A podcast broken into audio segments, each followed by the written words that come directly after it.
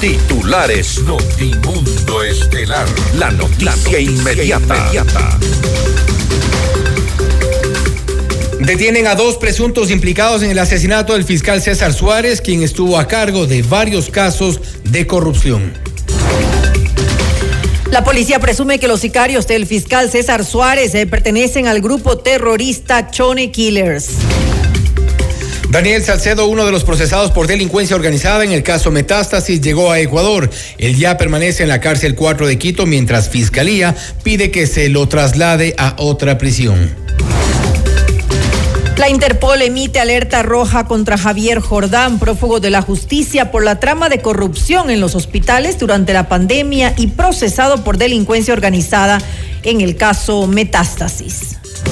El secretario de Comunicación Roberto Isurieta informó que la comisión de alto nivel que enviará a Estados Unidos a Ecuador para ayudar a combatir al terrorismo llegará la próxima semana.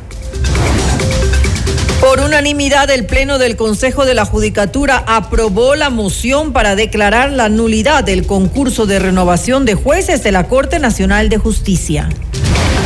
Unidad Técnica Legislativa recomienda no dar paso al proyecto económico urgente sobre la recuperación de activos de origen ilícito. En la información internacional, las nevadas y las gélidas temperaturas en Estados Unidos dejan al menos 40 muertos en siete estados. Detienen a varias personas en Venezuela por su vinculación con una supuesta conspiración contra el gobierno de Nicolás Maduro. Con el auspicio de... El destino del ahorro lo decides tú. Mutualista Pichincha. Cámara de Comercio de Quito. 116 años contigo.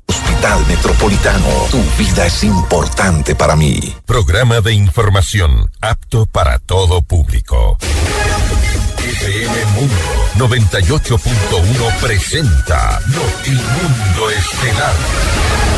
Noticias, entrevistas, análisis e información inmediata. Notimundo, la mejor forma de terminar la jornada bien informado. Conducción, Fausto Yepes y María del Carmen Álvarez. Dirección de noticias, María Fernanda Zavala. Dirección general, Cristian del Alcázar Ponce. Notimundo Estelar. Desde los estudios más modernos del país.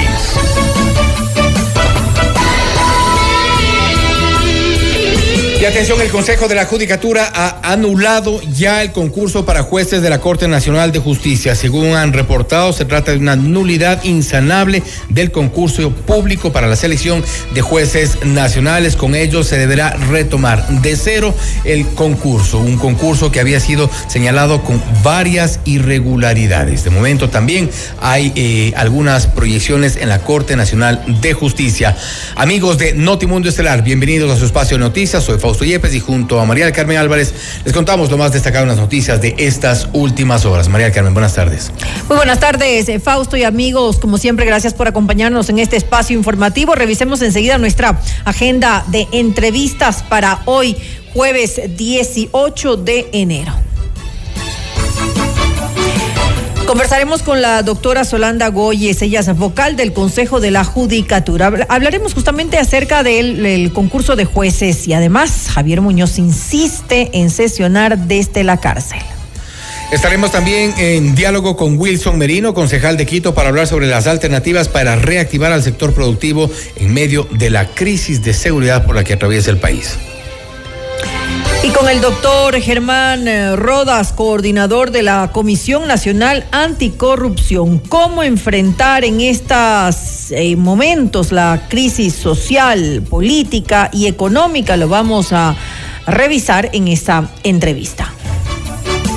Y para nuestra audiencia en Cuenca, recuerden que Notimundo se retransmitido por Radio Antena 190.5 FM. Y puede seguir el detalle de las noticias y nuestras entrevistas exclusivas, por supuesto, en redes sociales y a través de nuestras plataformas. En X estamos como arroba Notimundo S. En Facebook nos sigue en Notimundo y en YouTube como FM Mundo Live. También descarga nuestra aplicación en la App Store y Google Play. Encuéntranos como FM Mundo 98.1. Amigos, bienvenidos. Le mantenemos al día. Ahora, las noticias.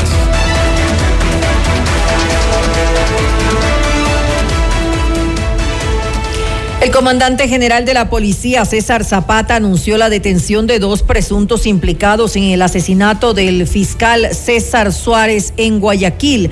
Por su parte, Víctor Herrera, comandante de la zona 8 de la policía, reveló a qué grupo terrorista pertenecerían los sicarios, aunque la motivación del crimen sigue siendo objeto de investigación. Enseguida, parte de sus declaraciones. Dentro de la investigación que realizó la Policía Nacional, se pudieron levantar 18 indicios balísticos, 12 corresponden a un arma larga y 6 corresponden a una arma corta. El día de ayer en la noche y todavía dentro de la flagrancia se realizaron varios allanamientos. Dentro de uno de los misilios fue ubicado un arma tipo fusil, fue ubicado dos pistolas Glock, armas cortas, y también fue ubicada la chompa con la que aparentemente el conductor del vehículo en el que asesinaron al fiscal estaban portando estos delincuentes. Hasta la fecha tenemos dos personas detenidas. Tenemos uno que es el conductor del taxi, otro que es el presunto sicario. Este momento se está haciendo el cotejamiento de los indicios balísticos encontrados en la escena estos delincuentes pertenecerían al grupo terrorista Chone Killer. Y el fiscal César Suárez también investigaba la irrupción de encapuchados armados en las instalaciones de TC Televisión. Tras las críticas de la falta de seguridad cuando Suárez fue asesinado, la fiscalía se pronunció. Mediante un comunicado reconoció que el fiscal no había requerido protección policial la mañana del crimen debido a que tenía programada una audiencia telemática.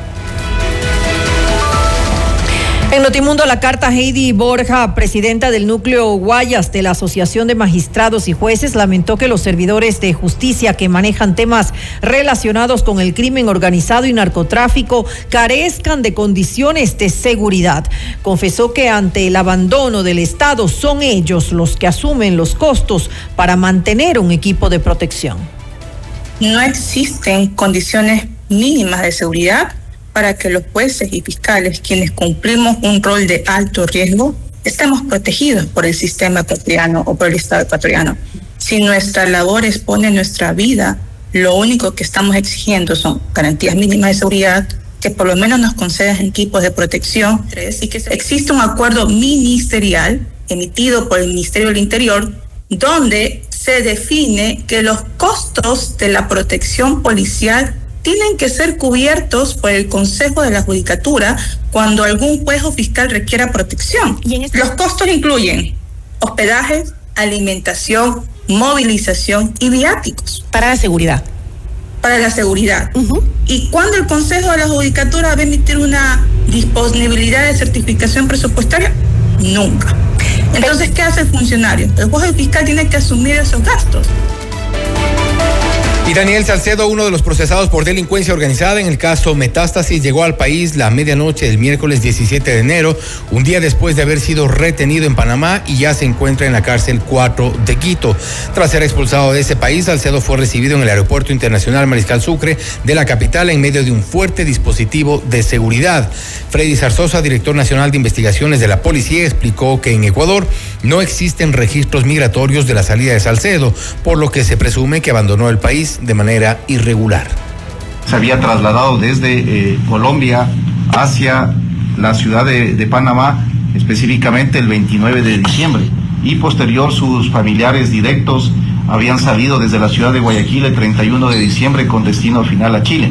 Es necesario indicar que la Policía Nacional del Ecuador, a través de la Fiscalía General del Estado, realizó las diferentes coordinaciones en territorio nacional con la finalidad de específicamente eh, establecer el tema de la difusión roja del primer ciudadano nombrado y paralelamente también la coordinación con el Consejo Nacional de la Judicatura con la finalidad de obtener eh, la boleta con fines de extradición.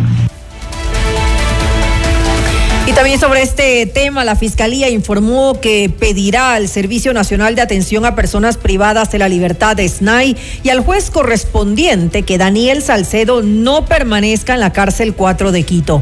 El detenido fue trasladado desde las instalaciones de la Corte Nacional de Justicia hasta esa prisión esta madrugada por disposición del juez Pablo Loaiza. Sin embargo, en un comunicado, la Fiscalía sostuvo que esa cárcel fue concebida con el objetivo de garantizar la seguridad de ex exfuncionarios y no como un privilegio.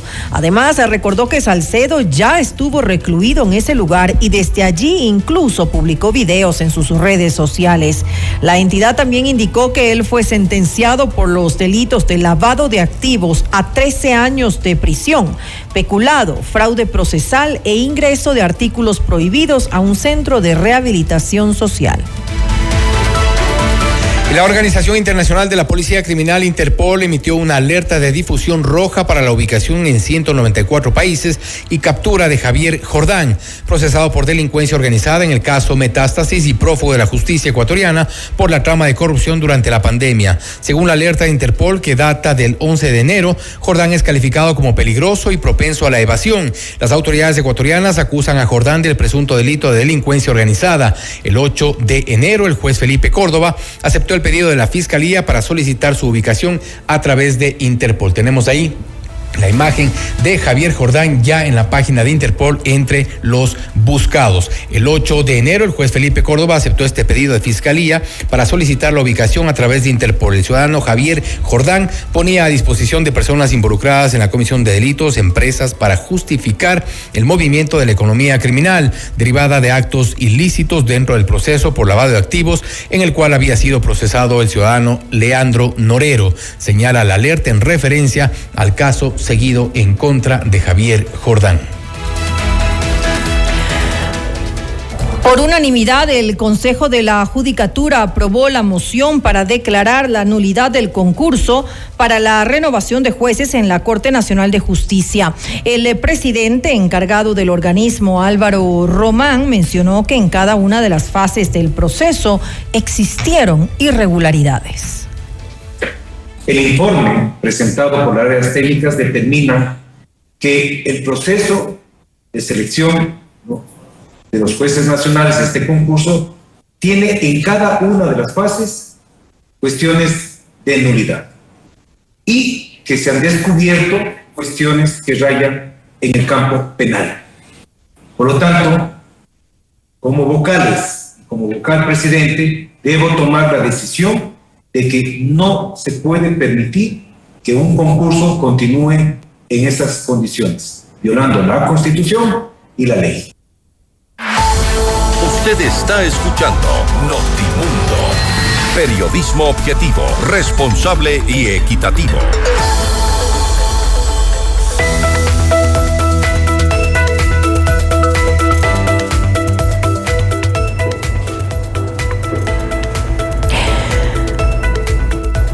Con FlexiCuenta de Mutualista Pichincha no hay límites, solo posibilidades. Gana el 5.5% de interés en la única cuenta inteligente del mercado ecuatoriano. Mutualista Pichincha, ¿tienes un sueño? Construyámoslo. Para casos de cáncer de próstata, lo más indicado hoy en día es la prostatectomía robótica y en el Hospital Metropolitano la hacemos. Consúltanos ya sobre esta tecnología quirúrgica que es la más avanzada del mundo y la tenemos en el Hospital Metropolitano. Si quieres vender más en este nuevo año, publicita con nosotros en FM Mundo. Promociona tus productos, destaca tus servicios y brilla en el mercado a través de nuestras multiplataformas. Contáctanos ya a ventas arroba o también puedes comunicarte al WhatsApp 099 003 8000. FM Mundo. Somos comunicación 360. Y pueden seguir el detalle de las noticias y nuestras entrevistas exclusivas a través de redes sociales y por nuestras plataformas. En X estamos como arroba Notimundo S, en YouTube como FM Mundo Live. Somos FM Mundo 98.1, la radio de las noticias. Objetividad y credibilidad. Notimundo Estelar. Con María del Carmen Álvarez y Fausto Yepes. Regresa enseguida. Somos tu mundo. Mira nuestros mejores contenidos. Suscríbete gratis a nuestro canal de YouTube FM Mundo Live. Somos FM Mundo. Comunicación 360.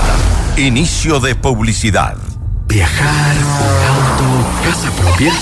La respuesta es simple. Cumple tus metas y sueños ahorrando con planes de ahorro de Mutualista Pichincha, como el plan de ahorro Mi Retiro, que te permite ahorrar hoy para la felicidad del mañana y participar por un viaje a las Galápagos, o el plan de ahorro Mi Vivienda, para mudarte la vida que siempre soñaste y participar por el equipamiento de tu sala, cocina y comedor. En Mutualista Pichincha, el destino del ahorro lo decides tú. Mutualista Pichincha já. Tu lucha es la nuestra. Llegó el PEDSCAM con inteligencia artificial al Hospital Metropolitano. Gracias a su innovadora tecnología, imágenes exactas e informes confiables, tomaremos las mejores decisiones para un tratamiento óptimo del cáncer, de manera precisa, confortable y con menor exposición a la radiación. Llámanos al 1-800-H-METRO o ingresen en hospitalmetropolitano.org. PEDSCAM del Hospital Metropolitano. Tu vida es importante para mí. Somos tu mundo. FM Mundo. Somos FM Mundo. Comunicación 360. Fin de publicidad. Continuamos en Notimundo Estelar con María del Carmen Álvarez y Fausto Yepes. Por unanimidad, el Consejo de la Judicatura declaró la nulidad del concurso para la renovación de jueces en la Corte Nacional de Justicia. Además, Javier Muñoz, quien todavía es vocal del organismo, busca sesionar desde la cárcel 4 de Quito. Esta es la entrevista de Fausto Yepes, hoy con... En los estudios de FM Mundo estamos con la doctora Solanda Goyes, vocal suplente del Consejo de la Judicatura, para hablar sobre dos temas. La situación de Javier Muñoz, eh, que es el vocal principal en este caso, y también lo más reciente, la nulidad del concurso para jueces de la Corte Nacional de Justicia, que ha sido resuelta ya por parte del Consejo de la Judicatura. Doctora Goyes, gracias por estar con nosotros. Bienvenida. Muchísimas gracias por la entrevista. Buenas tardes. Doctora Goyes, lo primero, usted me decía, eh, y habíamos informado también, creo que esto ya es eh, de dominio público, se ha suspendido, se ha eh, anulado, por utilizar el término correcto, el concurso para jueces de la Corte Nacional de Justicia. ¿Con cuántos votos? ¿Cómo fue la decisión? Bien, sí, este es un tema que como lo conoce la ciudadanía porque lo he hecho público desde que yo em, fui convocada para participar en el Pleno del Consejo de la Judicatura y como vocal en sustitución de eh, Javier Muñoz, consideraba que existe una nulidad insanable. Y le dije al presidente y lo dijo, le he dicho públicamente también al país que era necesario em, declarar esta nulidad con el objeto de iniciar con un nuevo concurso en donde se cumplan requisitos claves como el de transparencia, el de publicidad, el de paridad, además de tener fases de, em, de revisión de requisitos formales de méritos de oposición de impugnación ciudadana conformes a lo que establece la Constitución y la ley. Por lo tanto, ahora el Consejo de la Judicatura, cuando ha adoptado esta decisión, que la hace sin mi presencia, pese a haber estado en el proceso de formulación de los argumentos y de las y del análisis de algunos de los elementos. ¿Por qué presidieron de usted? Eh, desconozco realmente en términos formales porque hay un informe jurídico del Consejo de la Judicatura que indica que yo debo ser titularizada y sin embargo conozco que, bueno, el presidente sigue convocando a Javier Muñoz pese a que él está en ausencia, ¿no? Está actuando en ausencia, ya ha sobrepasado todos los límites. Pero esta era la tercera sesión que se le convocaba a Javier Muñoz desde que está en prisión. Eh, a ver, él estuvo el 28 de diciembre, fue la fecha en que se le tomó preso, ¿no? Y luego de ello tenían que transcurrir los 16 días de vacaciones que él solicitó y que el Consejo le ha concedido en contra de lo que dice el informe jurídico. Y luego ese informe jurídico eh, no establecía ya la, la, eh, la, necesidad de hacer la declaratoria de ausencia, que no requiere sino un trámite administrativo sencillo, porque es eh, automática la principalización de un suplente cuando hay ausencia definitiva de un titular. Y eso no lo han hecho ahora y han insistido en hacer la convocatoria Javier ¿Cuál es su lectura? ¿Por qué cree? Mi lectura es que creo que hay mucho temor a la delincuencia en el país, que hace falta valentía para tomar decisiones. Creo que también pueden haber, no sé, no, no, no quisiera adelantarme. ¿O alguien está poniendo el pie a usted? Eh, bueno, siempre me han puesto el pie a mí. No me dejaron ser vocal del Consejo Nacional Electoral, intereses políticos. No me dejaron ser eh, vocal del Consejo de Participación Ciudadana. En el Consejo Nacional Electoral yo gané el concurso y así lo declaró el transitorio dirigido por, eh, por el doctor Julio César Trujillo.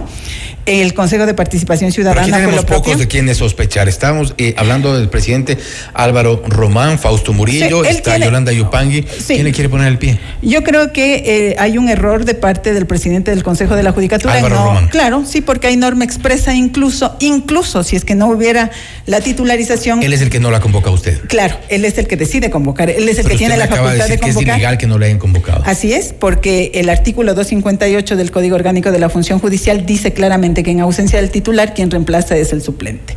Y luego en el, en el em, eh, también en el reglamento interno establece claramente con, con norma, regla que tiene que ser cumplida eh, también en ese sentido. ¿Cuándo dejó de asistir el señor Javier Muñoz? no asistió el día viernes, porque hasta el jueves se le cumplía si le han otorgado las vacaciones, legalmente estaba allí. Ha dejado de viernes. ¿No asistió el viernes? En, en, el trabajo se maneja la semana integral, sábado y domingo, pero digamos que no. Luego en días laborables, lunes, martes y miércoles y el día de hoy. Es decir, ya hay cinco días laborables que el señor Pero no ellos está esperaban la tercera sesión para eh, consolidar de alguna forma la ausencia. Bueno, si es que es así, bueno, eh, yo eh, he manifestado en algunas ocasiones que lo que hay que hacer es acatar la norma, ¿no? Y y eso habla de tres días. Pero no iba por ahí más bien en lugar de pensar que le están persiguiendo o que alguien no la quiere ver en el pleno. Ah, no creo, porque sí es rarísimo que no me hayan convocado. A mí sí me parece raro, ¿no? Yo realmente... ¿No le reclamó a Álvaro Román? ¿Perdón? ¿No le reclamó a Álvaro Román? Claro que sí, se lo he dicho, ¿no? Eh, que hablemos más tarde. El día de hoy le, le, dio largas. Claro, hablemos más tarde. Estoy esperando esa conversación para poder hablar. De todos modos, la eh, declaratoria de nulidad eh, del concurso para jueces de Corte Nacional de Justicia está dada, está ya hecha la resolución, ha sido aprobada y habrá que volver a hacerlo. Yo creo que esa es una decisión correcta. Lo único que hay que prever es que qué va a suceder con esta convocatoria Javier Muñoz, cuando él ya no debería estar siendo convocado y los efectos jurídicos habría que mirarlos. En todo caso, yo vuelvo y repito y le digo al país. no fue eh, por obvias razones. Eh. El tema es, ¿debía haber sido convocado sí o no? ¿Qué se va a decir jurídicamente cuando hay un informe? es que todavía no la titularizan a ustedes, entonces mal podían no convocarle quizá. Claro. Ahí podría generarse. Pero ese es el error, pues. El, el señor no puede asistir. La norma dice, en caso de ausencia o impedimento actúa el suplente y no me convocan. Entonces ahí hay un tema de violación normativa que habría que mirar. la ausencia después de la convocatoria. Él está en compañía de Wilman Terán. Claro, y entonces hasta cuándo va a suceder eso, ¿no? Entonces, este, cuando es público y notorio, por lo tanto, em, no, realmente no sé cuáles son las, las razones de la no convocatoria. Eh, yo lo que quiero decirle al país es lo siguiente, ¿no? Desde el primer día, como lo dije antes, que yo fui convocada para tratar, para actuar como, como vocal. Eh, yo di mi posición y creo que es correcto llevar a, este concurso que estaba mal manejado a una declaratoria de nulidad insanable, porque además eso lo establece el Código Orgánico.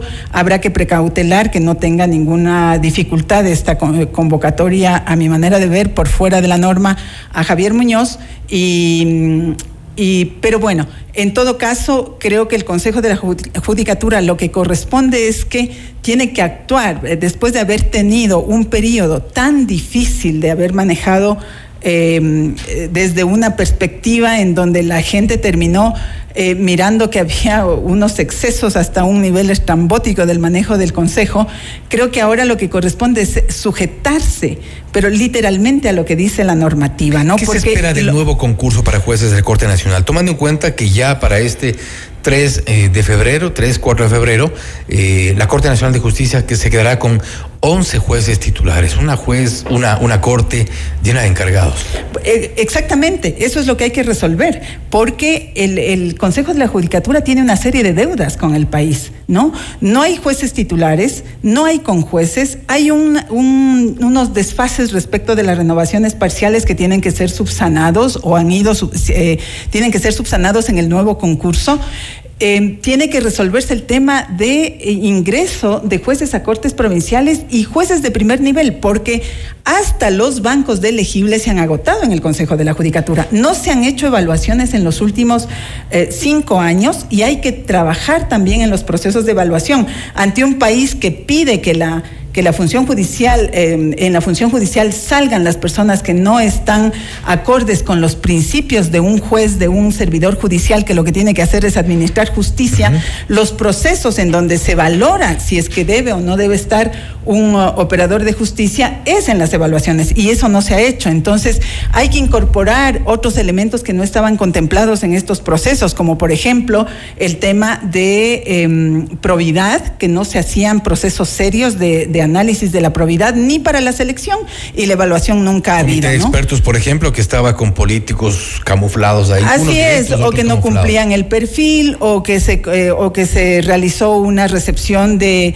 eh, expedientes de postulantes por fuera del tiempo que estaba establecido para la convocatoria, una serie de irregularidades. Y ahí otro elemento que también es el que a veces creo que es el que puede generar eh, dificultades en un mundo netamente patriarcal, es que yo desde el inicio, porque además eso es un tema que yo he trabajado a lo largo de la vida y lo conoce el país, eh, planteé que hay que declarar esta nulidad insanable de este concurso, además de todos los otros vicios en, en las fases de convocatoria, méritos, oposición, impugnación ciudadana, además de eso, el tema de la falta de publicidad, porque la publicidad es transparencia. Es uno de, los temas principales, temas que reclamó en, su, en, en un inicio eh, la misión de observadores internacionales. Así es, y el otro elemento es la paridad y el otro elemento es la probidad. Yo creo que un concurso a futuro para que tenga em, las credenciales que se requiere para una corte renovada, una corte que tenga los mejores ecuatorianos y ecuatorianas,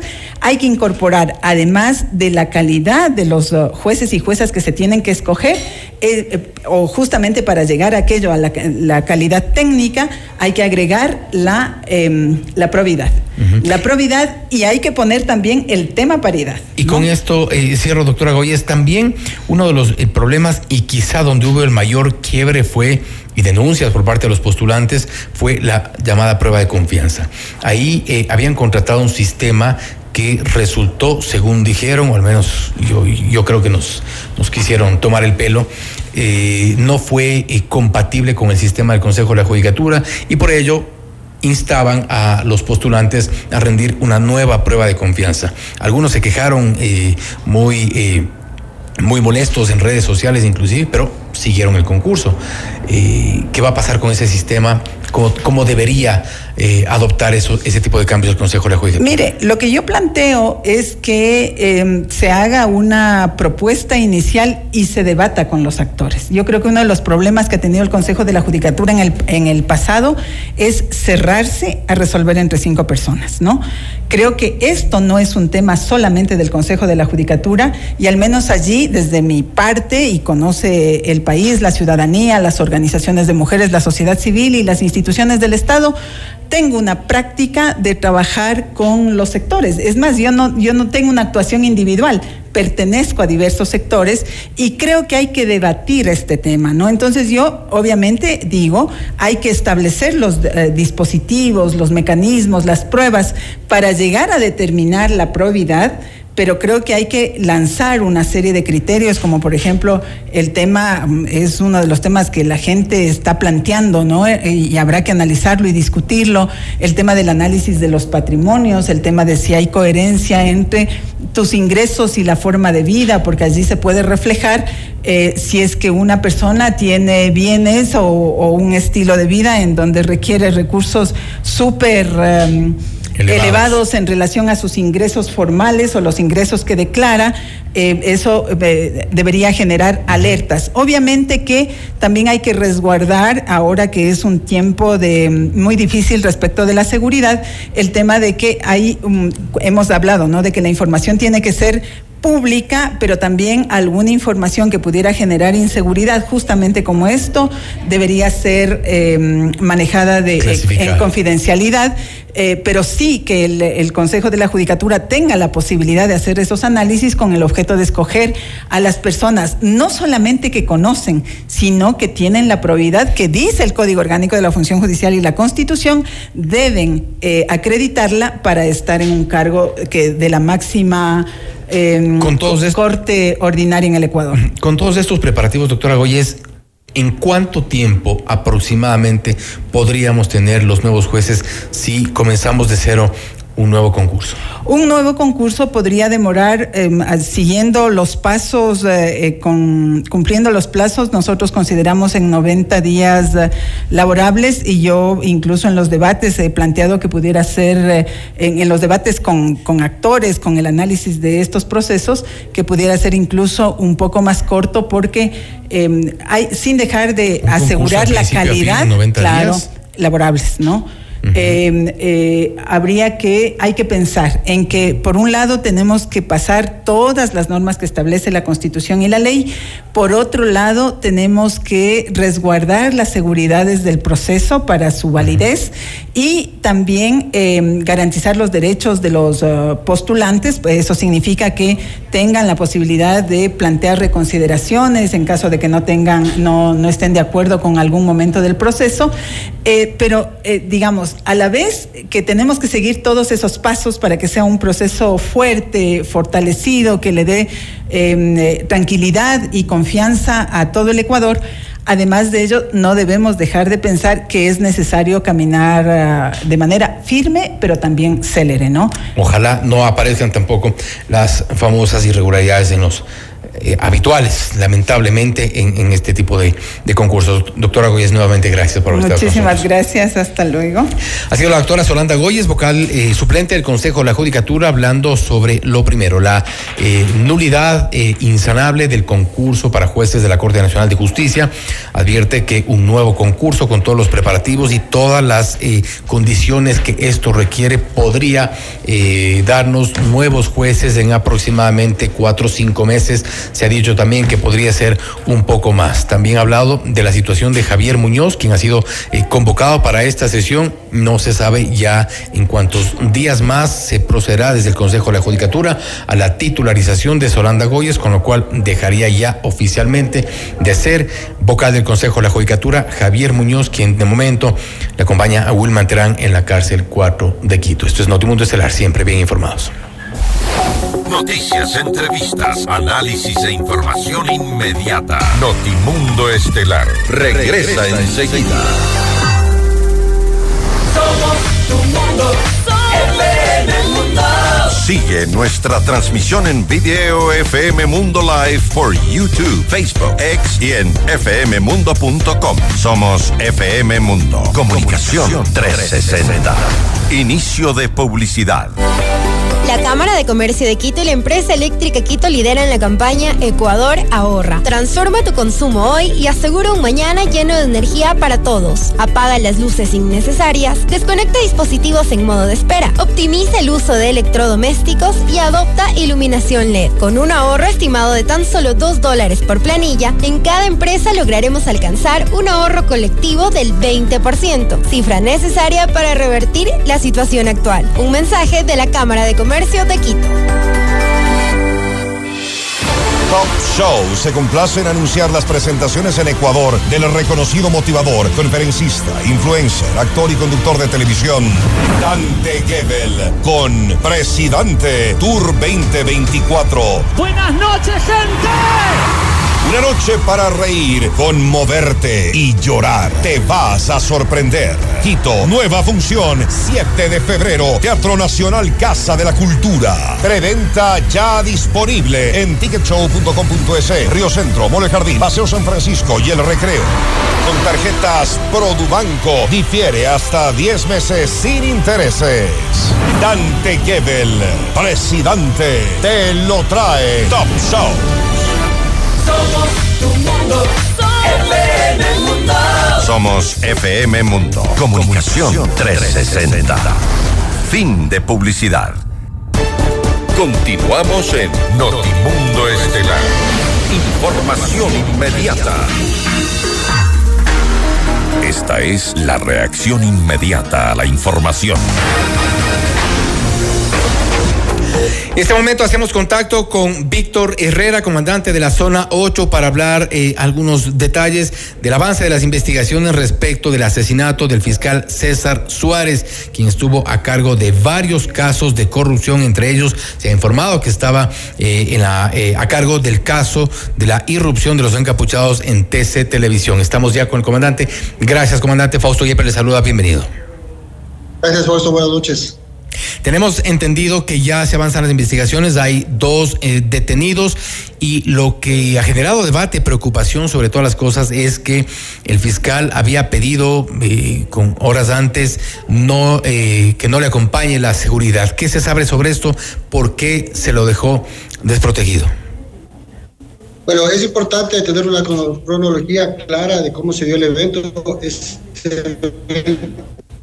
Es y el lamentable asesinato del, del, doctor que se dio el día de ayer a las 3 y 33, tiene una cronología clara. A las 18 y 52 el fiscal se encontraba uh, en, todavía en la PJ analizando una audiencia que se iba a realizar con personal del eje investigativo. A las 12 y 56 ingresa a su urbanización que está apenas a 5 minutos de la policía judicial. A las 17 horas 30 sale de su domicilio y luego eh, de menos de 3 minutos del momento que toma la avenida eh, de los bomberos es interceptado por este vehículo y es vilmente asesinado por gente armada. En este, en, en, este contexto, dentro de lo que hace referencia a la seguridad, él fue comunicado con fecha 10 de mayo de 2023 que se había cerrado eh, el análisis de riesgo y tenía que actualizar para él poder eh, tener o mantener la seguridad que por el riesgo sí lo tenía. Lamentablemente esa, ese análisis de riesgo no se lo actualizó por el mismo solicitud de, de la persona que falleció y es por eso que ese momento no tenía seguridad permanente. ¿Él pidió que no se haga el análisis de riesgo? tiene que hacer la actualización. Él es comunicado por escrito 10 días antes del término de ese análisis para que pida la actualización. Con la actualización, de acuerdo al decreto ministerial 050, se le designa la seguridad, pero esa renovación de esa actualización no la hizo con fecha de mayo. Es decir, eh, comandante, ¿desde cuándo no estaba César Suárez con seguridad? Mayo 2023. Perdón, no, no, no se le escuchó bien, estábamos con un problema de, de, de conexión. ¿Desde qué fecha? Desde mayo del 2023. Es decir, ya iba eh, cerca del, del, año sin, sin seguridad. ¿Por qué no se decidió darle seguridad tomando en cuenta que asumía, por ejemplo, el caso de los encapuchados que ingresaron a TC Televisión, un caso eh, grave que de hecho ha desatado también la preocupación de todos los ecuatorianos y las reacciones del gobierno ahora mismo declarando conflicto armado interno? Eh, él normalmente era acompañado por servidores policiales por lo delicado de las funciones que tenía, no de manera de, eh, permanente por el, por el análisis, pero sí por parte de los investigadores que acompañaban estos casos. Es por eso que al ser él el que presidía la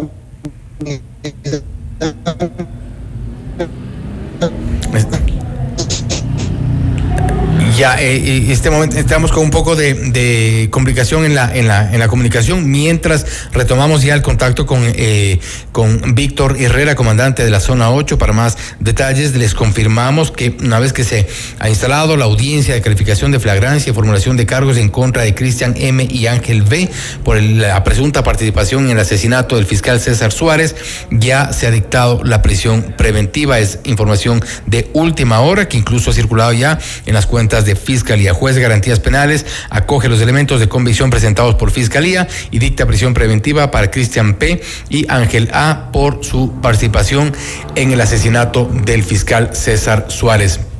Estamos ya, estamos, estamos llamándole este momento a eh, Víctor Herrera a través del teléfono para, para poder contactarlo con mejor, eh, con mayor claridad. Se nos cayó la conexión en este momento, pero estamos contactándolo por teléfono a ver si nos puede, nos puede contestar y poder cerrar un poco esta entrevista con los últimos detalles. Informamos que se ha dictado la prisión preventiva en contra de los dos detenidos por el presunto por el, eh, como presuntos responsables del asesinato de César Suárez, del fiscal César Suárez. Estamos ya con el comandante, comandante Víctor Herrera. Nuevamente retomamos la comunicación. Nos informaba usted que desde mayo del 2023 no tenía seguridad el fiscal César Suárez, pero lo acompañaban efectivos policiales no constantemente ni las 24 horas del día. Sí, efectivamente por la connotación de los datos el señor fiscal llevaba. Ahora, lo importante de esto es que dentro de la línea investigativa que realizó la Policía Nacional, hoy en la mañana se hizo el cotejamiento de la munición, tanto de armas largas como de armas y de armas cortas, donde ya se tuvo la certeza que esas dos armas que fueron localizadas el día de ayer fueron utilizadas en el asesinato del, del fiscal. Asimismo, hace 15 minutos terminó la audiencia de flagrancia, donde fueron eh, ya dada prisión preventiva por el delito de sicariato a las dos personas que están aprendidas.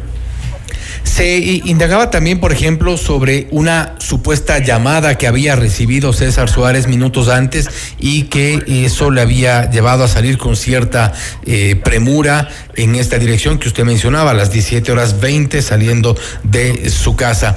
Pero eh, se ha indagado un poco más sobre esta llamada, de dónde, quién, quizá alguien lo estaba ya eh, intentando emboscar. Bueno, eh, son dos las personas detenidas. Hay cuatro sospechosos que están identificados, que todavía faltan por ubicar. Sin embargo, esa premisa es importante porque se está haciendo las pericias del teléfono para recibir y poder hacer la línea investigativa. Perfecto. Eh, Comandante, le agradecemos por haber estado con nosotros. Igual gracias también por la información de lo que ha ocurrido en estos últimos minutos respecto de a las investigaciones sobre el asesinato del fiscal César Suárez. Eh, nuevamente gracias, comandante. Siempre a las Gracias nuevamente. Ha sido Víctor Herrera, comandante de la zona 8, hablando sobre las investigaciones que avanzan en cuanto al asesinato del fiscal César Suárez. Ha dicho que él no tenía seguridad permanente desde mayo del 2023. Se le había advertido sobre su nivel de riesgo. Tenía que hacer una actualización de ese nivel de riesgo. No la había realizado. Tenía acompañantes eh, policías, pero no en todas las gestiones ni todo el tiempo a su cargo. No obstante, hay dos detenidos sobre quienes ya pesa una orden de prisión.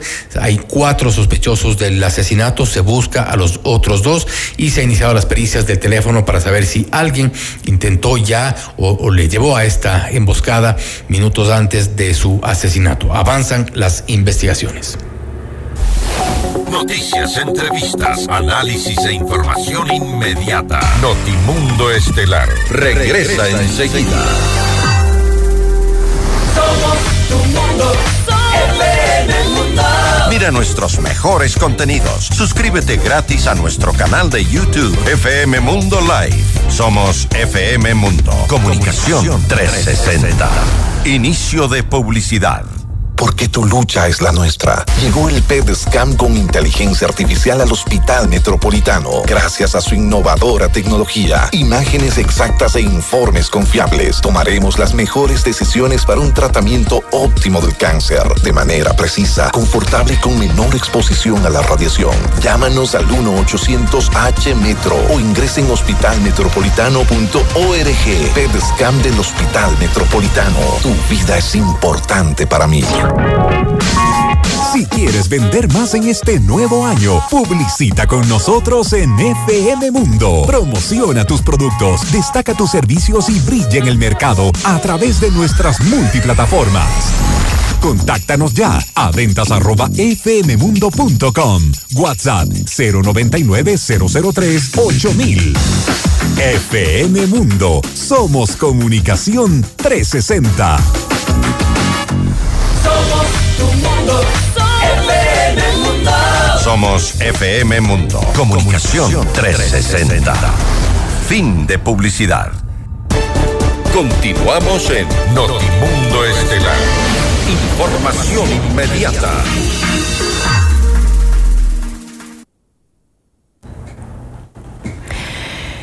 El sector productivo enfrenta un desafío inmenso en medio de una economía golpeada desde hace ya algún tiempo. Recién estábamos recuperándonos de los efectos negativos de la pandemia, luego el estiaje eh, que tuvo como consecuencia eh, los cortes de, energía eh, en todo el país y finalmente ahora eh, la situación gravísima que tenemos con la inseguridad, la crisis de inseguridad que estamos viviendo, lo cual llevó al presidente de la República a tomar pues medidas inmediatas.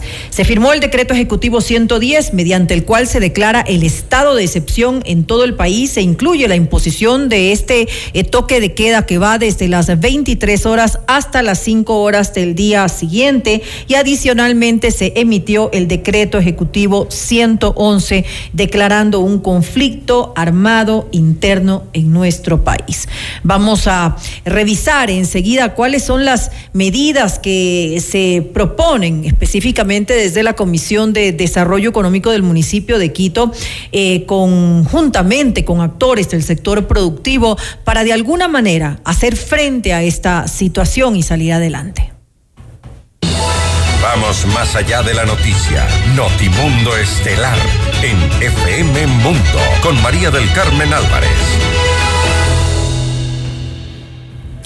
Y nos acompaña a esta hora aquí en nuestros estudios el ingeniero Wilson Merino. Él es concejal de Quito y además es el presidente de la Comisión de Desarrollo Económico del municipio de Quito. Muy buenas eh, noches, concejal. Gracias por acompañarnos en este espacio informativo. Buenas noches, María del Carmen. Un saludo para ti y toda la gente que te escucha, te sigue a través de la señal de FM Mundo.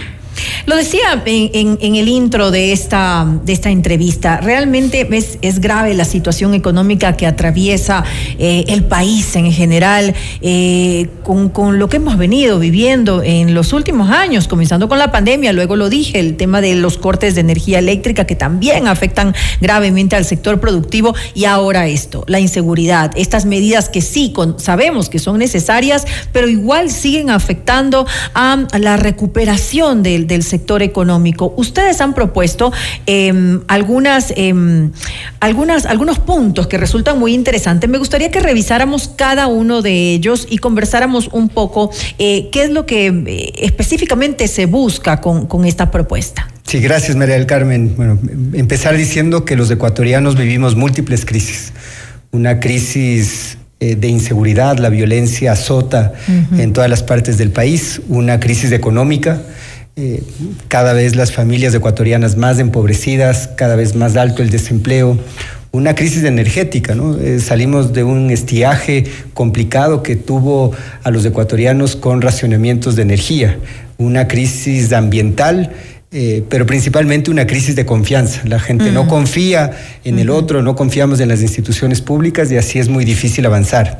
Hay momentos para planificar, y hay momentos para actuar. Y yo creo que este es un momento para actuar. Eh, la situación es crítica, esto demanda decisiones rápidas, un liderazgo adaptativo y en función de eso hemos convocado al sector productivo, a las entidades del municipio de Quito para presentar propuestas frente a la situación económica que se va a seguir agudizando en la ciudad si no, si no actuamos con, con interés. Además que estaba leyendo el manifiesto y, Quito presenta la tasa de desempleo más alta del país, con el 8.3%. Y justamente este, esta situación que vivimos eh, en la actualidad lo va a complicar aún más. Así es. Eh, y además de entender que la pobreza, el desempleo son también factores determinantes de la violencia. Claro que sí. No podemos mirar solamente el tema de combatir la inseguridad si no resolvemos los problemas estructurales o si al menos no lo contenemos. En este sentido, eh, empezamos respaldando las decisiones del gobierno nacional en esta lucha contra el narcotráfico, contra la delincuencia, contra el horror, contra la inseguridad respaldar a las diferentes entidades del Estado, pero plantear alternativas que nos permitan superar esta crisis juntos. La primera es exhortar al gobierno nacional para que se implemente un sistema de semaforización para la aplicación del toque de queda y otras medidas en el país en función del contexto de cada territorio. Y en esto eh, quiero señalar eh, que las realidades en el país son distintas, ¿no? No es lo mismo lo que sucede en, la Amazonía que lo que sucede en la costa, no es lo mismo lo que sucede en Quito que lo que sucede en Ibarra, ¿no? Así eh, Y en este sentido, pedir que haya un sentido de semaforización, analizar el contexto de cada territorio con la posibilidad de que podamos extender los horarios y de alguna manera incidir en la recuperación de un sector que ha estado muy golpeado desde la pandemia, el sector del turismo, el sector de la cultura. Que haya más flexibilización, obviamente, con, con, esto del toque de queda. Eh, ¿Qué es lo que se eh, propone? ¿Qué, es lo que ustedes han, pensado, por ejemplo, para la ciudad de Quito, por supuesto? Son ya cinco días que no han habido mayores incidentes en la ciudad. Eh, importante señalar que la mayoría de alertas son noticias falsas y que a la final no sabemos cuánto va a durar esta crisis, puede durar varios años y necesitamos adaptarnos. ¿no? Eh, tenemos que aprender a convivir con esta realidad que es dolorosa y convocar al autocuidado de los unos con los otros. En este sentido, extender los horarios. ¿no? Eh, desde la ciudad de Quito queremos que el gobierno nacional analice la posibilidad de flexibilizar eh, el, toque de queda a través de la semaforización, que los negocios eh, puedan extender, que no haya tantas restricciones a la movilidad nocturna, que podamos tener eventos nuevamente. con las debidas precauciones del caso y pidiendo que también haya acompañamiento institucional. Esa me parece que es la primera idea, el primer acuerdo que hemos eh, consensuado con el sector productivo de la ciudad de Quito. Ahora, concejal, hasta eh, hasta dónde se podría eh, correr o tal vez eliminar en, algunas en algunos casos este toque de queda. ¿Qué han pensado ustedes? Que, que, dure cuánto tiempo, por ejemplo? Bueno, nosotros ayer conversamos, ¿no? A la final ya es una decisión del gobierno nacional en función de un análisis técnico del riesgo, eh, pero planteamos eh, que, al menos eh, en Quito se revise la posibilidad de que podamos sostener actividades hasta las 2 de la mañana ¿no? y que el toque de queda rija desde las 2 de la mañana hasta las 5 de la mañana. ¿no? Pero es una tendría sentido. Tal vez eh, en este caso eh, sería mejor eliminarlo completamente, porque por tres horas no, no. Esa es una propuesta que también surgió en función de una industria, un sector que se ha visto profundamente afectado, que es el sector de bares y restaurantes y discotecas, ¿no? Que además también generan muchísima empleabilidad. ¿no? Eh, una propuesta que deberá ser analizada técnicamente por el gobierno nacional, pero creemos que, la semaforización que ya la aplicamos en un contexto de crisis cuando vino la pandemia y funcionó, podría ser adaptada en, estos momentos. ¿no? Me parece que hay una primera idea importante. La segunda es impulsar una campaña comunicacional que nos permita recuperar la confianza, eh, la alegría de la cotidianidad, eh, protegernos mutuamente entre quiteños y quiteñas, el orgullo de ser quiteños, fomentando el turismo y el consumo local. Yo creo que este es el momento para que los quiteños y quiteñas recorramos las 33 parroquias rurales. ¿no? El turismo del exterior probablemente va a tardar en llegar. ¿no?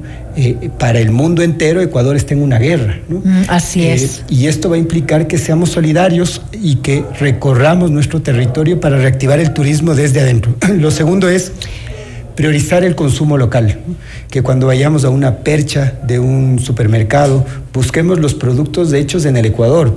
Ojalá que sean productos hechos en el Distrito Metropolitano de Quito. Eso nos va a permitir sostener el empleo. Creo que es importante recuperar la confianza. De esto vamos a salir juntos. No podemos darnos por vencidos. Somos más los buenos. Ahora, ahí también, eh, eh, concejal, tiene un papel importante eh, el municipio, ¿no? Los municipios en general. En este caso hablamos específicamente del de Quito.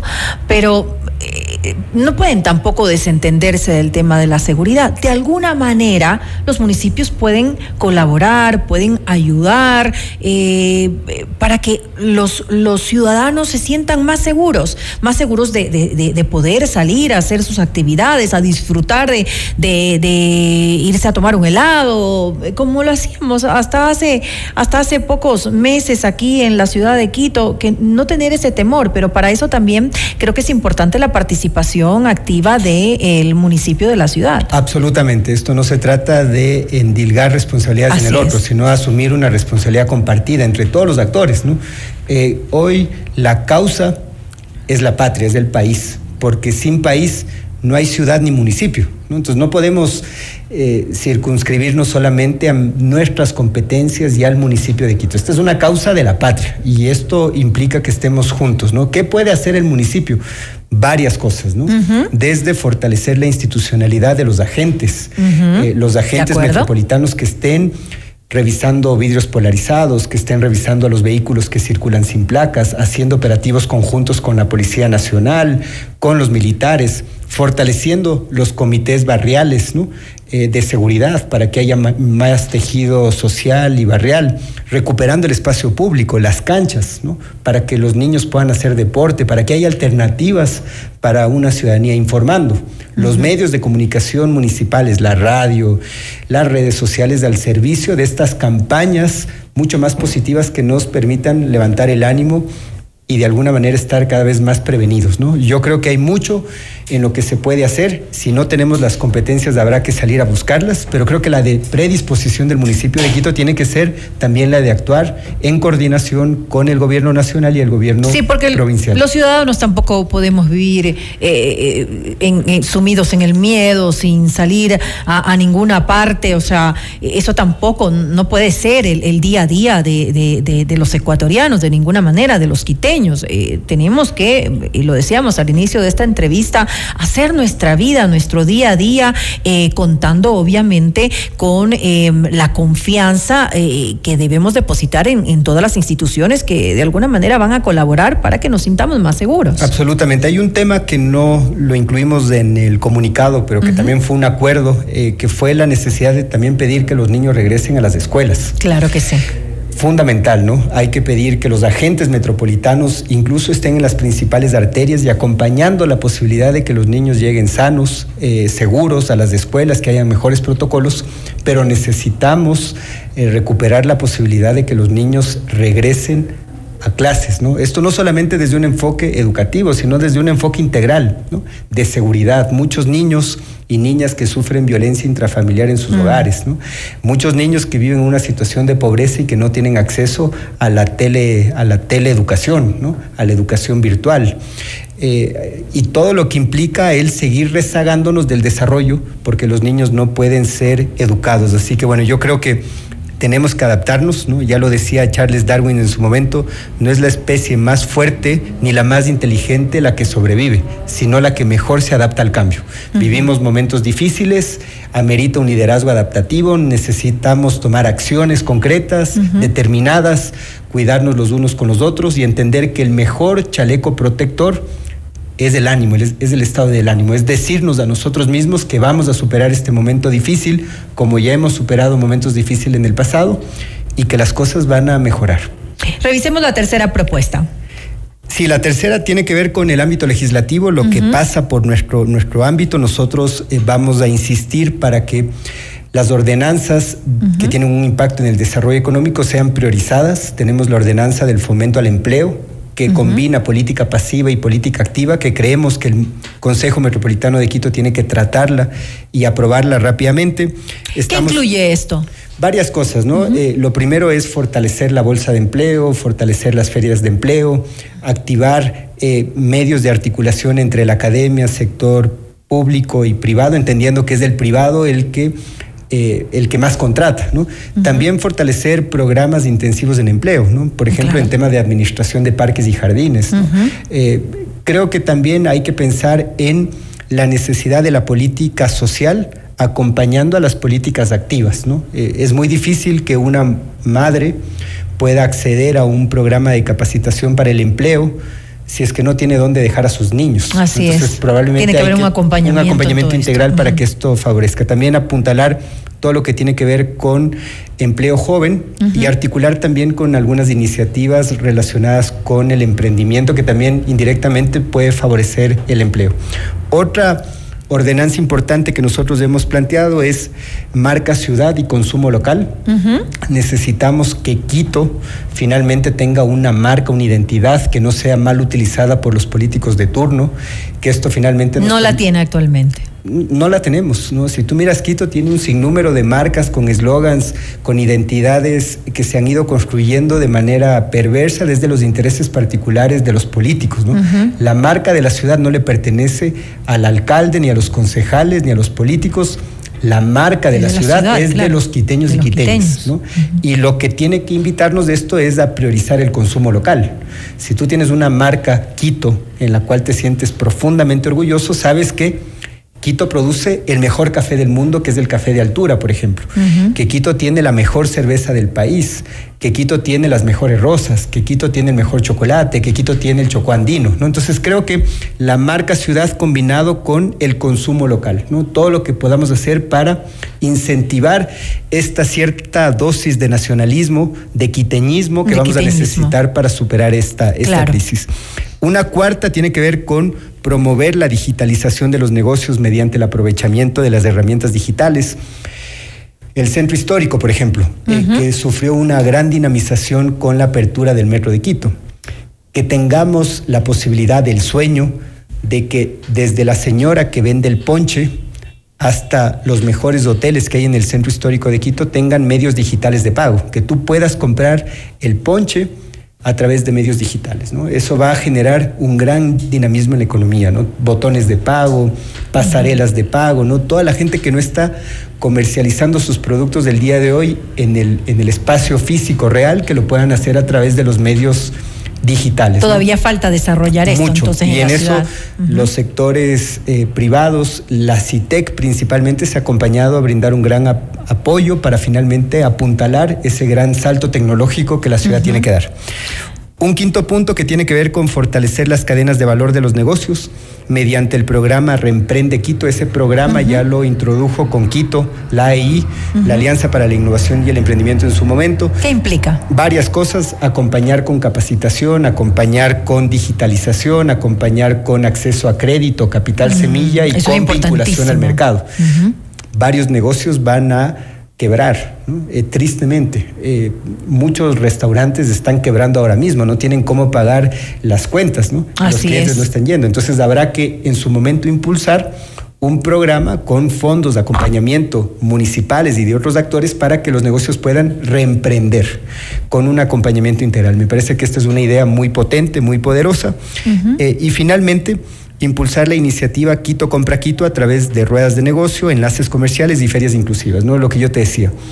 Ojalá que en las perchas de los grandes supermercados haya espacio para los productos de los productores locales, ¿no? para los productos de los actores de la economía popular y solidaria. Que el municipio de Quito, que tiene la ordenanza que le obliga a que el 9% del presupuesto vaya destinado a los actores de la economía popular y solidaria se cumpla, que el día de hoy no se cumple. ¿no? Tenemos la norma, pero las entidades municipales no están cumpliendo. Ahora, ya, ya hay la marca, eh, uno ve en los, en los supermercados la marca de mejor si es de Ecuador, ¿no? Y ahora habrá que pensar mejor si es hecho en Quito también, ¿no? Para los que estamos en Quito. Exactamente. Yo en realidad creo que hay que apostar por lo nuestro, eh, creo que hay que apuntalar el producto nacional, el producto local, creo que hay que recorrer Quito, hay que visitar Quito, eh, escapémonos de este fin de semana. es importantísimo. Escapémonos con la familia al Chocó, vamos a Yoa, visitemos las parroquias rurales, vamos al metro de Quito, vamos al centro histórico de Quito, hay que vencer el miedo. Pero tal vez pensar también un plan eh, desde el municipio, un plan de seguridad y turismo. Así es. Ayer en este encuentro participó Quito Turismo, participó la secretaria de Desarrollo Económico, estuvo el director de Conquito, una agenda amplia construida eh, de manera colaborativa, ¿no? Co-crear la política pública, co-crear las alternativas para superar la, crisis y en este sentido creo que todos tenemos algo que aportar, ¿no? Y principalmente desde el municipio. Yo estoy ahí, yo estoy eh, para dar soluciones, para actuar, para de alguna manera convocar a los diferentes actores. ¿no? Eh, yo estoy muy agradecido porque el sector productivo, el tejido empresarial, aceptó la, la, convocatoria, agradecido con los medios de comunicación que han amplificado el mensaje. Y bueno, creo que de eso se trata, ¿no? de adaptarnos y de presentar soluciones frente a la crisis. Y es importante salir adelante, lo decíamos en, en, en, nuestra conversación, no podemos vivir eh, con miedo. Obviamente necesitamos sentirnos seguros, debemos confiar en que, en que vamos a salir y vamos a estar bien, pero no podemos eh, de ninguna manera guardarnos en nuestra casa y dejar de hacer vida, porque eso ya no es vivir tampoco. Dejar de disfrutar, de ir a un, a un restaurante, de ir al parque, de ir a, al cine, es decir, hacer nuestra vida dentro de lo posible con la mayor mayor normalidad, volver a lo que, lo que éramos los quiteños. Uno ahora sale en, en ni siquiera en las noches, tipo 6 de la tarde, 7 de la noche, ya no hay nadie. Así es. Ya la gente, y, y, no es una cuestión de que ya toque de queda, es que la gente tiene miedo. Así es, esto venía sucediendo antes de eh, la declaratoria de, del decreto 110 o 111. La, los quiteños y quiteñas ya no salían al espacio público por el miedo. Uh -huh. Salíamos del trabajo, íbamos a la casa y nos encerrábamos.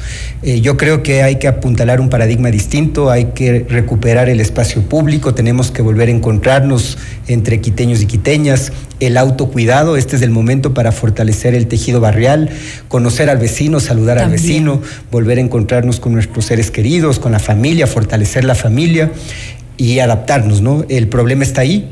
Yo no creo que se vaya a su superar de la noche a la mañana. No. La inseguridad que vive Así el país es. es. un tema profundo, estructural, eh, pero es importante entender que si es que nosotros no nos adaptamos, va a venir una crisis peor, que es la crisis de la pobreza, la crisis del desempleo, la crisis de los negocios quebrados.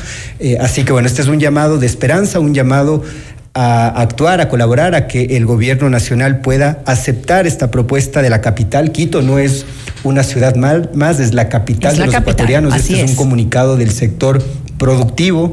Este es un comunicado de la Comisión de Desarrollo Económico, de varias entidades, en el que pedimos que se analice la posibilidad de implementar la semaforización y que haya un poco más de flexibilidad en función de las restricciones de la movilidad humana en la noche y la madrugada.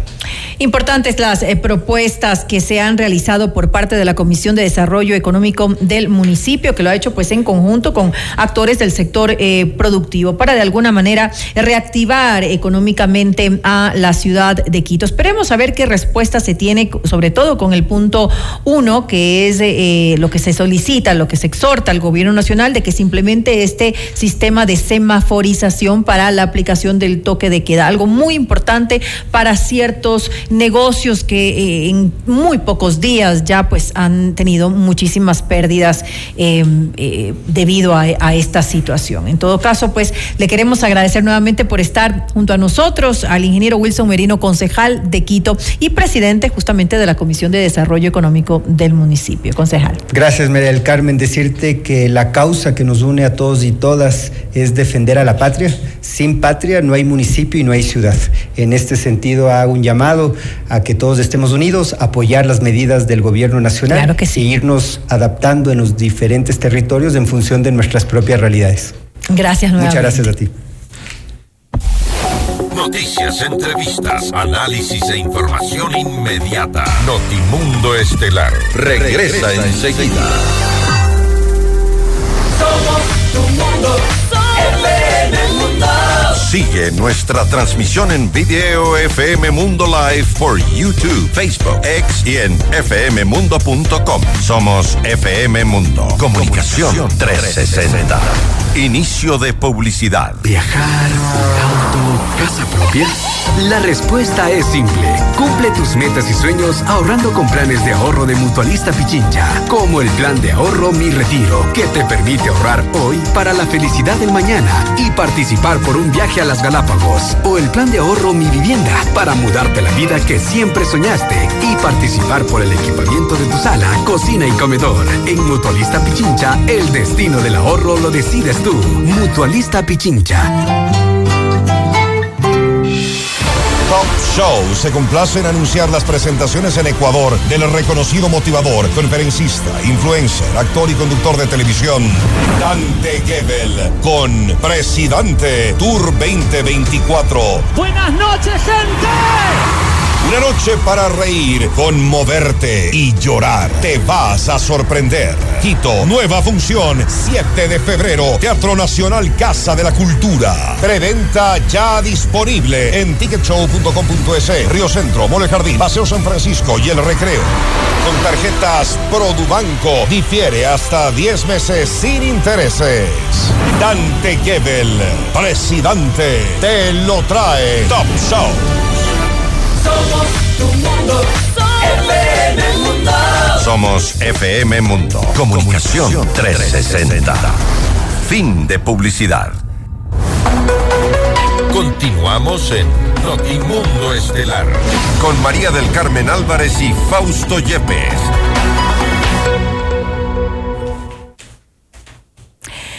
Este jueves se cumplieron 10 días desde que el presidente Daniel Novoa decretó el conflicto armado interno para enfrentar a las organizaciones terroristas. ¿Cómo combatir además eh, la crisis eh, política, social y económica? Lo vamos a revisar enseguida. La noticia requiere profundidad. En Notimundo están los protagonistas de la noticia. El contacto a esta hora es con Germán Rodas, coordinador de la Comisión Nacional Anticorrupción, para hablar sobre los 10 días del decreto 111 del presidente Daniel Novoa. ¿Cuáles son las consecuencias? ¿Qué es lo, ¿Cuáles son también las expectativas que se tiene respecto de las acciones del gobierno? Doctor Rodas, gracias por estar con nosotros. Fausto Yepes le saluda, bienvenido. Gracias, Fausto. Buenas noches. Un saludo cordial a usted, a los eh, Radio que nos escuchan lo propio. Gracias, eh, doctor Rodas. Eh, un poco la preocupación es ahora cómo combatir, además de la crisis de inseguridad, la crisis social, política y económica por la que atraviesa nuestro país. Los ciudadanos finalmente tendremos que ser quienes asumamos el costo de la inseguridad que no ha sido solventada, no ha sido garantizada por varias autoridades. Estamos viviendo el resultado de la inacción del poder público en los últimos años, primero aquello, en segundo lugar, vivimos también el resultado de un acumulado de corruptela que ha cambiado en el país en diversas esferas, públicas y privadas, y desde luego que sí, a la falta de una serie de políticas públicas que sean capaces esas políticas de enfrentar no solamente a la corrupción como un hecho dado ya en un momento determinado, sino desde luego para impedir que la corrupción sea parte de la cotidianidad de los ciudadanos. Aquello debió haber ocurrido oportunamente. Frente a estas circunstancias, es evidente que todos tenemos responsabilidades que asumir para enfrentar la crisis. La opinión, por ejemplo, de los medios de comunicación, del periodismo de investigación es fundamental. La voz de la sociedad civil se vuelve trascendente e importante y desde luego el quehacer de los sectores que deben cumplir este rol. No podemos tolerar que exista una función judicial corrupta y corruptora, al menos en muchísimos casos. No podemos tolerar que exista mi modo de ver, un consejo de participación ciudadana que no representa ninguna ciudadanía, porque es una institución del Estado. No podemos ser solamente testigos de que los partidos eh, políticos, en su inmensa mayoría, son simple y llanamente números y membretes que ahora dan paso y cabida para que a su nombre lleguen candidatos que no tienen ninguna doctrina, sino que la finalidad única es llegar a cargos determinados para el, el asalto de los recursos del pueblo ecuatoriano. Pero doctor Rodas, se puede... Son elementos dichos de manera suelta y aislada para decir, vivimos un momento que por lo tanto es la sumatoria de lo que ha ocurrido, pero sobre todo de lo que no se hizo para enfrentar un momento como el que atravesamos en, esta, en, estas, en estas horas. Pero, doctor Rodas, ¿se puede esperar algo después del decreto 111 donde se, aclara, se ha decretado el conflicto armado interno? Vemos operativos en las calles, vemos operativos ya en las cárceles, vemos esta acción militar, policial en todo el país, pero no es lo único. Las consecuencias y algo que también arrastrábamos antes, también eh, a la par de la inseguridad, es la crisis social, la crisis política, bueno, que usted ya lo ha, mencionado, y la crisis económica. ¿Qué debería añadirse a, las acciones del gobierno a más de tener a los militares en las calles? Usted acaba de decir algo importante. Yo he señalado la crisis política, la crisis de la, del comportamiento ético y de valores, pero es evidente que este es un fenómeno estructural, porque hay una crisis social y hay una crisis económica acumuladas, porque quienes han detentado el cargo público y los regímenes anteriores no han atendido los requerimientos fundamentales de la población, que se ha empobrecido más y que evidentemente recurre en muchos casos, lamentablemente, a formas diversas de comportamiento para obtener alguna ventaja. Y desde luego, desde luego, la inseguridad que está dada también por factores extra eh, territoriales que tienen que ver con fenómenos continentales, inclusive mundiales, propios de la corruptela. Pero es cierto, no solamente eh, esta realidad sea de cambiar o se eh, puede cambiar y modo o modificar con la acción violenta en las calles o con acciones que tienen que ver con esto que hoy denominamos, ¿no es cierto?, quédese de, en la casa a manera de la pandemia, mientras en las calles abatimos de los posibles delincuentes. No es solamente aquello lo indispensable. Creo que hay que comenzar a pensar en políticas públicas, pero déjeme decirle una cosa adicional, Fausto. Esta lucha contra la corrupción, no puede ser solamente contra las bandas delincuenciales que nos impresionan porque, porque generan eh, sangre, masacres y desaparición de personas importantes del país. Esto es una primera noción que nos dan a nuestros sentidos de esta realidad, pero el vértice de la corruptela no solamente la componen estos sectores, la componen aquellos que hicieron los negociados con Odebrecht, aquellos que construyeron ese hermoso metro de la ciudad de Quito del que, del que tanto nos sentimos satisfechos, pero que lo construyeron con sobreprecio o la venta de insumos y de medicamentos que continúan eh, con sobreprecios y con las mismas personas, o aquellos que rotan en la administración pública desde hace 15 años, generando el acto colusorio con determinadas empresas. De tal manera que hay que enfrentar el problema de la corrupción en todos los, en todo aquello que significa eh, este vértice de esta circunstancia y de esta realidad, hacerlo con ponderación, con energía y sobre todo con patriotismo, entendiendo que no ha de ser esta lucha solamente un antecedente previo a lo que podría ser ya las campañas electorales del 25. Y no hablo por el máximo representante del país, hablo por el conjunto de los sectores políticos eh, representados en la Asamblea Nacional, representados en otros espacios, que evidentemente pueden entender o creer que los ciudadanos debemos ser convocados a una circunstancia solamente electoral y que esto pueda ser solamente una causa de movilización. ¿Y Por eso hay que plantearnos patriotismo en la tarea emergente. ¿Qué hacer, doctor Rodas, con eh, las estructuras desde la función pública que están lamentablemente corrompidas y no eh, ni siquiera se sonrojan para, para hacer este tipo de actos? Y me, voy a referir a un caso en concreto, lo habíamos abordado con la vocal suplente del Consejo de la Judicatura Solanda Goyes, al inicio de este noticiero, pero eh, y, me quería referir a lo hecho por Javier Muñoz Intriago, vocal del Consejo de la Judicatura, hay que decirlo así, aún no ha sido titularizada Solanda Goyes, pero él insistía en eh, asistir a las sesiones del Consejo de la Judicatura desde la cárcel 4. Tengo aquí la carta enviada precisamente hoy, 18 de enero del 2024 a las eh, 3 y 20 de la tarde, le reciben. Él insiste en que tenía las facilidades. De hecho, en la cárcel 4 le habían dado ya las facilidades para que tenga, eh, a diferencia del resto de los detenidos, tenga un acceso a una computadora y pueda participar de la sesión, lo cual parecía insólito que alguien de la cárcel 4 se preste para eso. Insiste él que le pasen el link a su correo y que se va a conectar. Hoy se han tomado otras decisiones, pero esta insistencia alguien lo está cubriendo también dentro del Consejo de la Y a esto me refiero con todo el sistema que está lamentablemente eh, corrompido en el, en el sector público.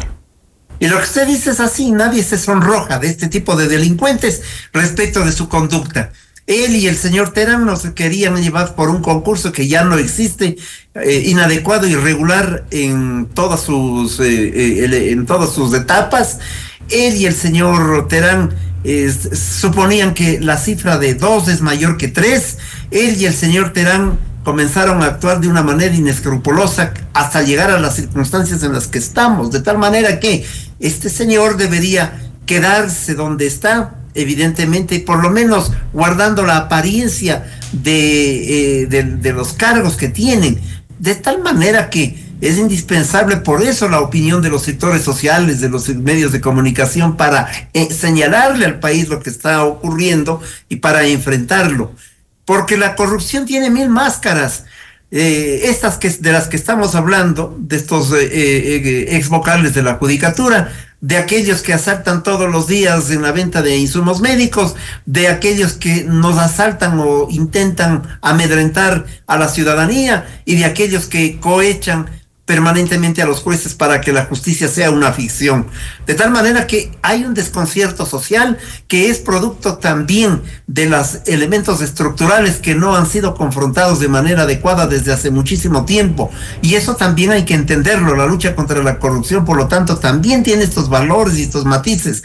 Pero estos son momentos en los que hay que mirar las cosas con absoluta transparencia. Y quienes están dispuestos y están obligados desde el cargo público deben hacerlo con absoluta transparencia. Yo insisto, la Comisión Nacional Anticorrupción lo ha dicho en alguna eh, nota pública. Aquí hay un gobierno de transición. Piensen en el año que estamos, en el año 24. Ya se verá el 25. De tal suerte que todos debemos actuar en función de esa realidad para no cometer ni desafueros y menos para cometer el acto perverso de lo que significa generar el mediatismo para otros fines que pueden ser realmente en la antesala de la construcción o de la destrucción de la sociedad y de este Estado. Doctor Rodas, y con esto termino, usted ha mencionado el desconcierto social, ¿cómo enfrentamos este desconcierto social? ¿Cómo enfrentamos esa, eh, esa moral tan eh, eh, baja que lamentablemente, en la que lamentablemente nos han puesto a los ecuatorianos cuando vemos asesinatos de fiscales, asesinatos de jueces, vemos funcionarios públicos que les da lo mismo estar en la cárcel o fuera, igual siguen queriendo o pretendiendo ejercer funciones desde la cárcel. Vemos cómo se manejan las cárceles del país. Un gobierno que nos dice que tiene controladas todas las cárceles y a la media hora se le escapan 48 de la cárcel de Esmeraldas. y hay gente que dice que ya eh, es un Ecuador sin retorno. ¿Cómo le devolvemos un poco las certezas a la gente?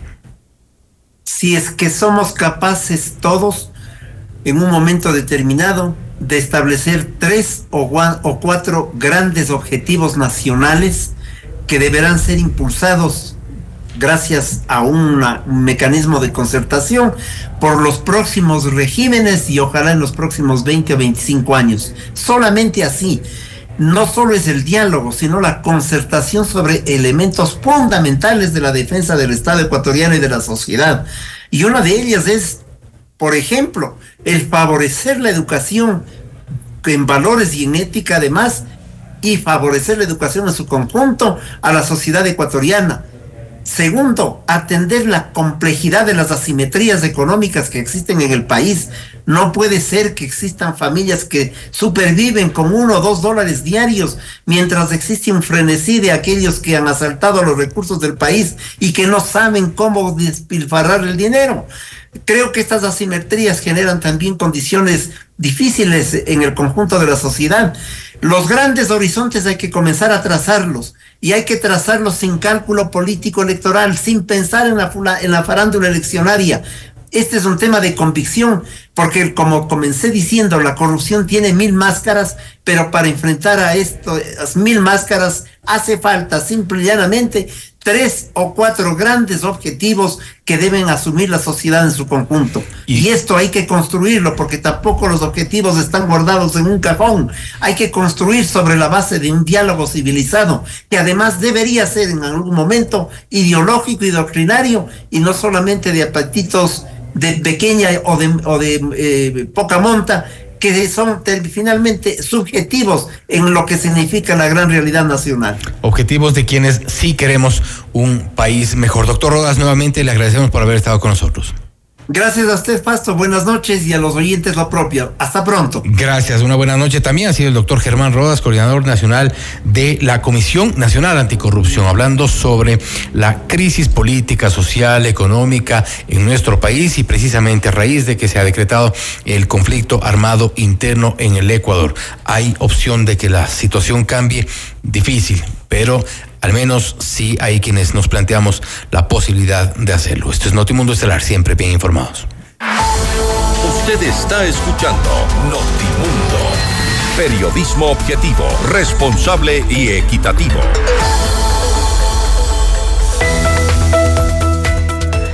Rentabiliza tu dinero con Flexi Cuenta, una cuenta inteligente que se mueve a tu ritmo. Disponibilidad total, 5.5% de interés de inmediato. ¿Qué más puedes pedir? Mutualista Pichincha, por supuesto. ¿Tienes un sueño? Construyámoslo. La Cámara de Comercio de Quito y la empresa eléctrica Quito lideran la campaña Ecuador ahorra. Transforma tu consumo hoy y asegura un mañana con energía para todos. Con una reducción de tan solo dos dólares por planilla alcanzaremos un ahorro colectivo del 20%, que es la cifra necesaria para revertir esta situación. Este es un mensaje de la Cámara de Comercio de Quito. Pícaro Resto Grill es el mejor lugar para un momento entre amigos y familia, con un exquisito menú, variedad de cócteles y música en vivo. Te esperamos desde las 13 horas de martes a sábado. Puedes disfrutar del lunch Pícaro por tan solo 14 dólares con 99 centavos. Los niños comen gratis y música en vivo de miércoles a sábado, no cover. Estamos en Cristóbal Gangotena Isabel la Católica. Puedes reservar al 099 074 0000. Pícaro, las cosas ricas de la vida. Le mantenemos al día. Ahora, las noticias.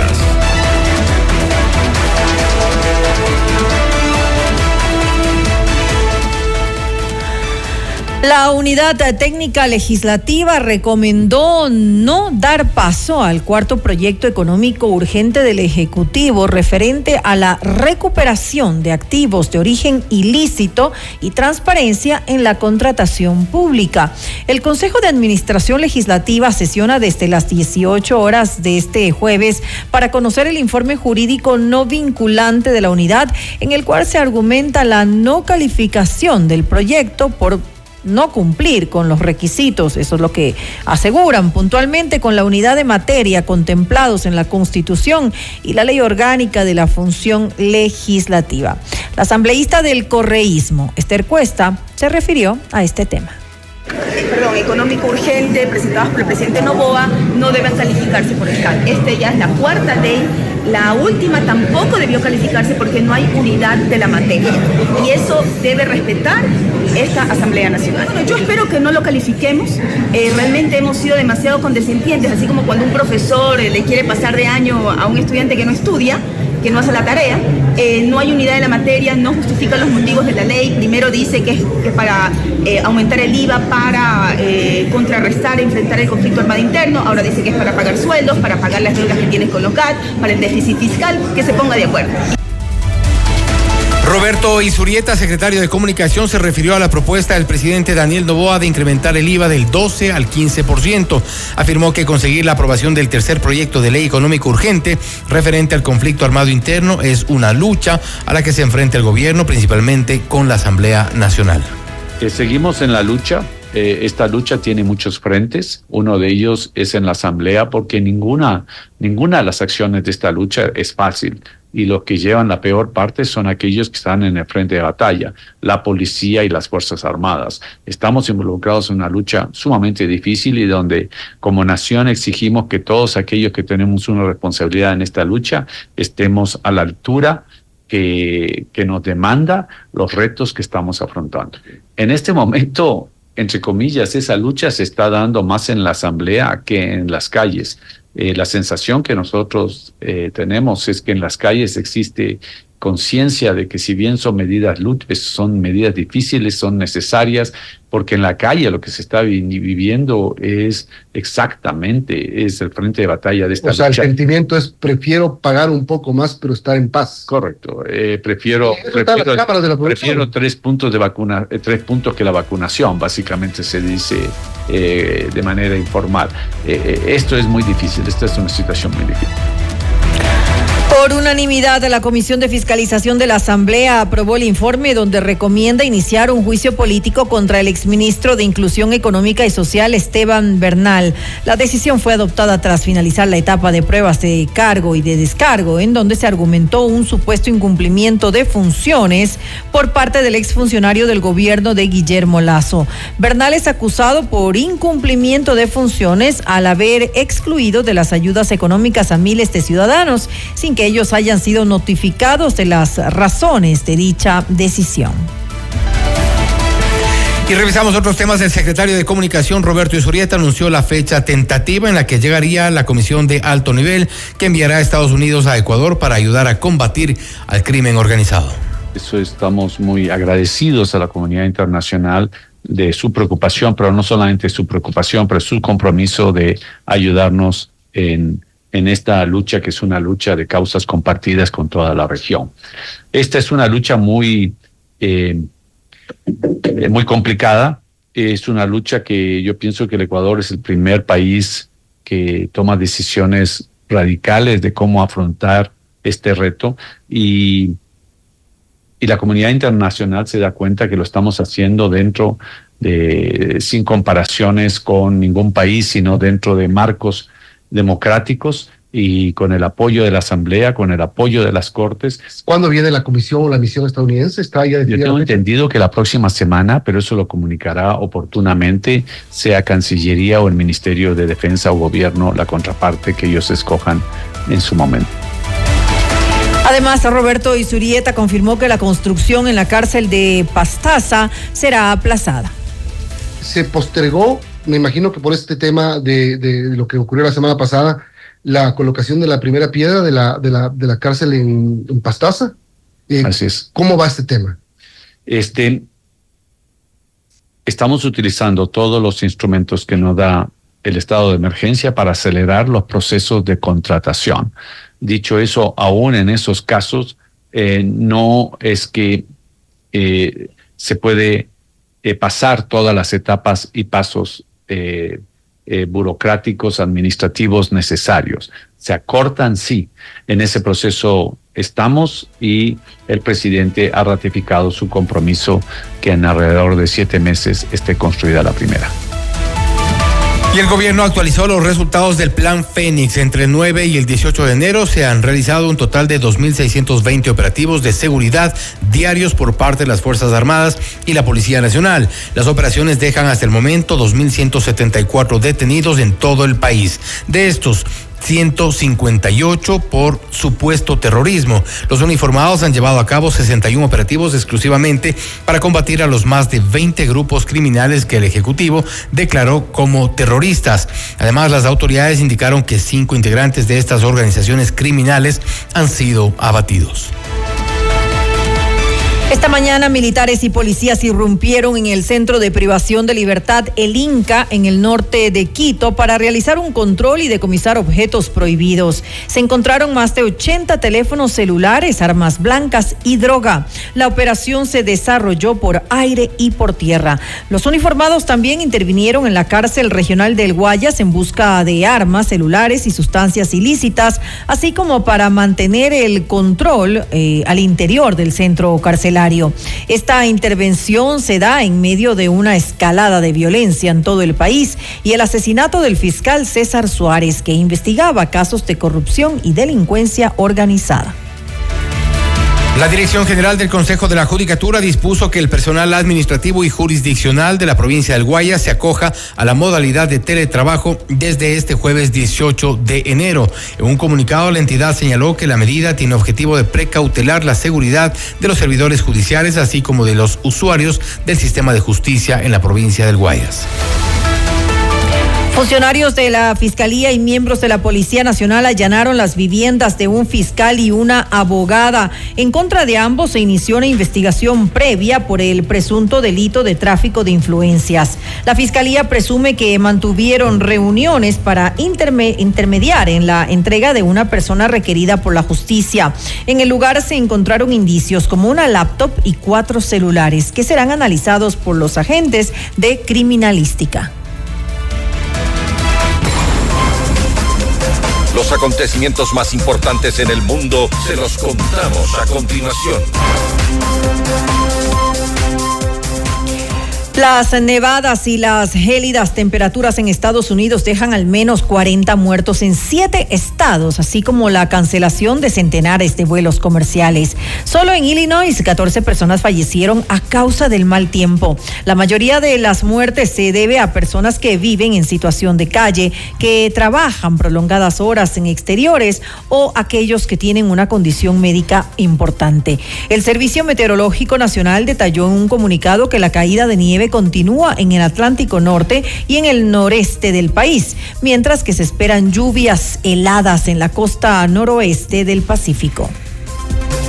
El diputado venezolano Diosdado Cabello aseguró que varias personas fueron detenidas en Venezuela por su vinculación con una supuesta conspiración en contra del gobierno de Nicolás Maduro. Señaló que el plan iba a tener lugar el 1 de enero de en la madrugada desde la región de Táchira, fronteriza con Colombia, para luego pasar por varios estados de Venezuela.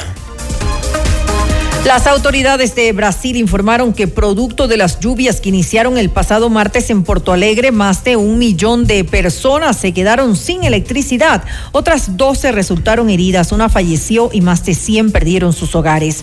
La empresa encargada de suministrar el servicio energético informó que el colapso eh, fue ocasionado por los fuertes vientos que llegaron hasta los 90 kilómetros por hora y la gran cantidad de rayos que afectaron a las redes de comunicación. Más de 36 migrantes de diferentes nacionalidades fueron encontrados en dos viviendas en Tamaulipas, México. De acuerdo con las autoridades de seguridad, dichas personas estaban secuestradas por más de un mes en la colonia Balcones de Alcalá. El gobierno mexicano reveló que ninguno de los migrantes contaba con una documentación legal, por lo que se presume que fueron víctimas de estafa por parte de grupos criminales que les garantizaron su paso a Estados Unidos. Entre las personas secuestradas se encontraban ciudadanos de nacionalidad venezolana, haitiana, colombiana, y guatemalteca. Hasta aquí la información en Notimundo Estelar. Volvemos mañana con más noticias, entrevistas y por supuesto las reacciones. Gracias por acompañarnos en Notimundo Estelar. Que tengan una muy buena noche con nosotros. Hasta mañana. Hasta mañana. FM Mundo 98.1 presentó Notimundo Estelar. Noticias, entrevistas, análisis e información inmediata. Notimundo, la mejor forma de terminar la jornada bien informado. Conducción, Fausto Yepes y María del Carmen Álvarez. Ingeniería de sonido, Mauro Olivo. Producción FM Mundo Live, Javier Merino. Coordinación y redacción, Fernanda Utrera.